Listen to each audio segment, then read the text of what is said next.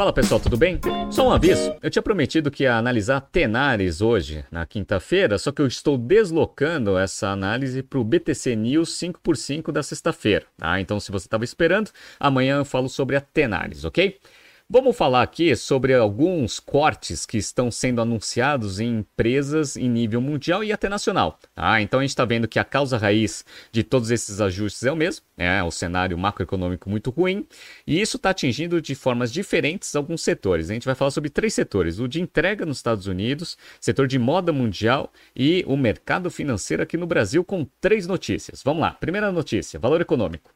Nordeste corta 1,25 mil empregos à medida que as entregas tendem a diminuir. Segundo, H&M vai cortar 1.500 empregos em todo o mundo. E por último, funcionários da XP recorrem ao LinkedIn para falar sobre demissões na corretora. Se você gosta das nossas análises, por favor, dê um like nesse vídeo. E se você puder compartilhar as nossas análises com pessoas que possam fazer bom uso delas, a gente agradece.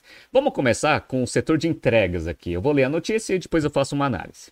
A Nordeste vai cortar 1,25 mil empregos corporativos por ter contratado em excesso quando a demanda de entregas aumentou durante o auge da pandemia. O CEO Tony Xu Disse em mensagem aos funcionários nesta quarta-feira que a Nordeste estava subdimensionada antes da pandemia e acelerou as contratações para acompanhar o seu crescimento. Isso é, aconteceu com diversas empresas de tecnologia, várias, né? Então teve um aumento de demanda repentino, você contratou muita gente para tentar criar uma estrutura para absorver essa demanda excedente que você não tinha planejado, na expectativa que o mercado fosse se estabelecer num patamar alto, o que não está acontecendo em diversas empresas, até as big techs estão vendo que a demanda está se adequando num patamar muito abaixo do pico no meio da pandemia, estão fazendo ajustes operacionais. Vamos lá. O próprio CEO reconheceu o erro que, é, nessa parte de contratação. Vamos ver aqui, ó, abre aspas para ele. A maioria dos nossos investimentos está valendo a pena. Embora sempre tenhamos sido disciplinados na forma como gerenciamos nossos negócios e métricas operacionais, não fomos tão rigorosos quanto deveríamos na gestão do crescimento da nossa equipe. Isso é culpa minha. Com resultado, como resultado, as despesas operacionais cresceram rapidamente. Perfeito. Né? Isso daqui foi muito bem aceito pelo mercado financeiro. Né? Vamos lá, aqui, uh, frases aqui de analistas de mercado. O anúncio de hoje de 1,25 mil empregos serão cortados é um reconhecimento de que a empresa precisa tomar medidas para controlar custos. Isso é especialmente importante, pois as perspectivas do consumidor permanecem incertas e nos próximos trimestres as famílias podem reduzir os gastos com refeição e uso de serviços serviços de entrega, diz aqui um diretor da Global Data. Isso aqui é interessante, né? Porque mercado abriu, ah, e aí a demanda por delivery, a princípio, já diminui naturalmente por causa disso. E ainda tem um agravante. Qual é o agravante? A crise. Então as pessoas tendem a, a, a acessar menos esses serviços, tentando é, salvar um pouco de dinheiro, dado que ninguém sabe como que vai ser o primeiro trimestre de 2023 e o próprio ano de 2023 no mundo inteiro. Ah, então tá todo mundo aí muito receoso, extremamente conservador. Vão começar a cortar em serviços que não são tão essenciais assim e o delivery a princípio vai ser um desses serviços, né? E obviamente esse anúncio que a DoorDash fez foi logo depois da divulgação de resultados do terceiro trimestre que foi muito ruim. Vamos ver aqui, ó. Então, ó, no trimestre a receita aqui cresceu de 1,2 para 1,7 bilhões de dólares, perfeito, né? uma taxa de crescimento até relativamente boa aqui no terceiro trimestre. No entanto, o prejuízo operacional multiplicou por 3, né? era 100 milhões de dólares negativo, foi para 308 milhões de dólares negativos. Né? Então, a operação multiplicando por 3 o seu prejuízo, isso é um problema. Quando a gente pega nos primeiros nove meses de 2022, a gente vê aqui um crescimento de receita, foi de 3,6 bilhões para 4,7 bilhões. No entanto, o prejuízo mais do que dobrou, foi de 298 milhões para 754 de prejuízo operacional. E aí, obviamente, a empresa vai precisar fazer alguns ajustes operacionais, dado que o crescimento já não está naquela taxa ali que ele estava imaginando. Né? E essas empresas, elas só sustentam os múltiplos altos que elas têm mostrando crescimento. Se você eventualmente não mostra crescimento, você vai ter que dar né, um corte ali na despesa para aumentar a eficiência operacional. E outra, olha que interessante, né? Pelo fato de ter contratado muita gente de forma incorreta, isso daí foi até a própria, é, o próprio reconhecimento de culpa do CEO, você fica sem capacidade de investir na linha de despesa mais importante para o crescimento, que é sales e marketing. Olha que interessante, ó. Sales e marketing aqui de 2021 foi 1,2 bilhões nos primeiros nove meses. Quanto que foi agora? 1,2 bilhões. Ou seja, ele manteve o mesmo investimento em sales e marketing, que a princípio é aquele investimento que você faz para o crescimento. Por que, que ele fez esse controle aqui no sales e marketing? Provavelmente porque ele gastou muito dinheiro em outras linhas de despesa. E aqui fica muito fácil de ver, ó. R&D foi de 297 para 579, um aumento expressivo de um ano para o outro. G&A que é a parte de back-office mesmo, hein? 573 para 855. Então, aquele negócio, você reforça algumas áreas gerenciais, perde capacidade financeira para investir em sales e marketing, e aí você já não consegue mais crescer aquelas taxas que você tinha prometido para o mercado. Ajustes vão ser feitos, então, aqui é um ponto interessante aqui do Nordeste. Vamos falar agora do mercado de moda mundial, falando da H&M. Para quem não conhece a H&M, vou pegar aqui até uma frase aqui, né, uma sentença aqui da notícia da, do valor econômico. Ó. A H&M foi fundada na Suécia em 1947. Além de varejista de roupa, o grupo tem marcas como COS, Monkey, Weekday, Cheap Monday e Other Stories, H&M Home, Arquette e A-Found. Conta com cerca de 4.664 lojas em 77 mercados e possui 57 mercados online. Ou seja, uma empresa gigantesca de origem sueca que atua no famoso fast fashion. É como se fosse uma, uma Riachuelo, se a gente for comparar com uma operação aqui no Brasil, né?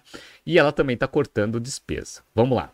A marca de moda de baixo custo H&M disse nesta quarta-feira que reduzirá sua força de trabalho global em cerca de 1,5 mil posições, como parte de um plano para reduzir custos e melhorar ainda mais a eficiência operacional. A empresa sediada na Suécia disse que os encargos de reestruturação de 800 milhões de coroas suecas, algo em torno de 76 milhões de dólares, será contabilizado nos últimos três meses do ano. Então vai trazer uma despesa adicional aí no último trimestre. Estima-se que a redução de pessoal proporcione uma economia de cerca de 2 bilhões de coroas suecas por ano. E vocês vão ver que esses 2 bilhões de coroas suecas, eles foram é, muito bem dimensionados aqui. Obviamente, a H&M também divulgou esse plano de corte de despesa depois da divulgação dos resultados do terceiro trimestre. Então, vamos pegar aqui, ó. A H&M só para facilitar as contas aqui, conversão em dólar, vamos dividir por 10 tudo que está em coroa sueca. Tá? E a gente consegue saber em dólar, né? Então, ó, ela tinha uma receita que nos primeiros nove meses de 21 de 14 bilhões de dólares, foi para 16,1, aqui um aumento de aproximadamente uns 13, 14%. Perfeito. Tá? Só que a margem operacional caiu. A margem operacional caiu de 6,3 para 3,9. O que fez o lucro líquido da companhia também cair. E olha que interessante, pessoal. O lucro líquido ele tinha sido 620 milhões. Aqui vamos pegar em coroa sueca só para a gente pegar os 2 bilhões lá, né? 6,2 bilhões de coroas suecas. Sabe quanto que está agora? 4,2. A diferença de um ano para o outro 2 bilhões de coroas suecas. Ou seja, basicamente, eles divulgaram seus resultados no terceiro trimestre, mostraram para o mercado que eles tiveram uma queda de 2 bilhões de coroas suecas e já né, divulgaram para o mercado um plano aí de reestruturação que vai fazer né, se tudo der certo, no ano que vem, você recuperar os 2 bilhões de coroa sueca que você perdeu aí por ineficiência operacional. Então, interessante, né? Mercado de moda também é um mercado muito afetado por crise, porque também não é o item básico. Geralmente as pessoas é, tentam economizar em supérfluos. E a princípio, né, moda e fast fashion é um desses setores aí que também são afetados quando as pessoas estão mais é, conscientes aí da despesa, por medo, obviamente, de uma crise que pode vir aí muito forte ali em 2023. Né? Então agora a gente já viu dois setores, tanto a parte de entregas quanto a parte de moda. Vamos para o último setor aqui no Brasil, que é o mercado financeiro, hein? Até o mercado financeiro também está fazendo ajuste. Vamos lá? Então vamos lá. Ex-funcionários da XP, uma das maiores corretoras do país, usaram seus perfis no LinkedIn para compartilhar que foram desligados da empresa na última semana e atribuir o ocorrido a um movimento de layoff, traduzindo o bom em bom português, a uma demissão coletiva por iniciativa da companhia. Vamos lá. Além de mensagens de agradecimento pelo período que estiveram na XP, as pessoas utilizaram o espaço para atribuir o desligamento, inesperado em todos os casos, a uma ação de corte de custos da corretora. Bom, Vamos entender por que, que as corretoras e o mercado financeiro está fazendo cortes. Vamos lá? Essa não é a primeira vez neste ano que as empresas do mercado financeiro promovem desligamentos em seus quadros de funcionários. O desempenho ruim da bolsa este ano explica uma parte dessas baixas, dado que as corretoras e plataformas de investimento vivem de receitas com taxas de corretagem cobradas nas compras e venda de ações. Então, aquele negócio, né? Mercado de ações está sofrendo, menos pessoas investindo na bolsa, menos taxas de corretagem que as corretoras vão conseguir ter. E aí, menos receita das corretoras, também vão precisar fazer alguns ajustes operacionais para manter o nível de rentabilidade. E não é só a parte de corretora, tá? Que está passando por dificuldade por causa da crise aí do mercado financeiro. Olha que interessante, né, pessoal? Quando a gente está com uma taxa de juros muito alta, que é o nosso caso agora, né, Selic a 13,75, a princípio a renda fixa, pós-fixada, ela é muito atrativa. Por quê? A princípio, com um risco muito mais baixo do, do que qualquer outra alternativa de mercado, você consegue ter 13% aí por ano tranquilamente. Por que, que você vai tirar o seu dinheiro de um investimento que tem risco muito baixo para você ficar operando com outros ativos, ações, criptomoeda, entre outros, né? Então, até os fundos, eles têm esse problema. Para você conseguir justificar, você tirar o dinheiro da renda fixa para entrar num fundo multimercado, por exemplo, ele tem que dar uma rentabilidade espetacular. E aí, conforme as pessoas vão tirando o dinheiro do fundo, dado que eles conseguem ter uma rentabilidade boa com risco muito baixo, a princípio, né, o, o, o total de patrimônio gerido do fundo diminui e ele ganha menos com taxa de administração. E aí, o que vai acontecer? Vai precisar também fazer alguns ajustes operacionais para manter a rentabilidade do fundo consequentemente, da instituição financeira que né, cuida aí do fundo. Então, diversas instituições financeiras vão começar, se é que já não começaram a fazer ajustes operacionais. Se a taxa de juros se mantiver nessa, nesse patamar, vai ficar né, ainda pior em 2023. Por quê? Tinha uma tendência que a taxa de juros ia começar a cair ali no meio de junho do ano que vem.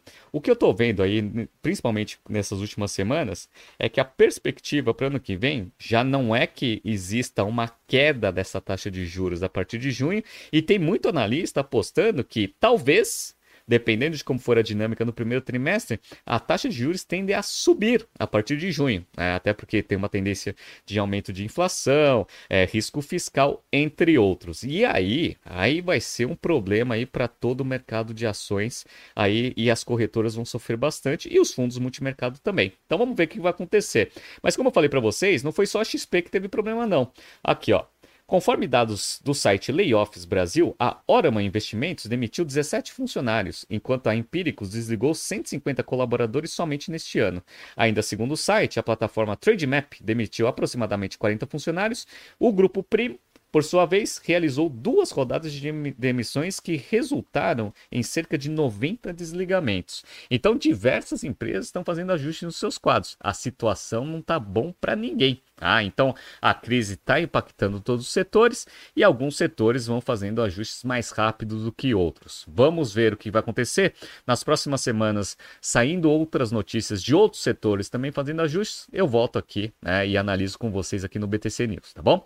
Tá surgindo aqui alguns BTCs News passados para vocês se atualizarem. Não se esqueça de se inscrever no nosso canal e na nossa newsletter. Grande abraço e até amanhã.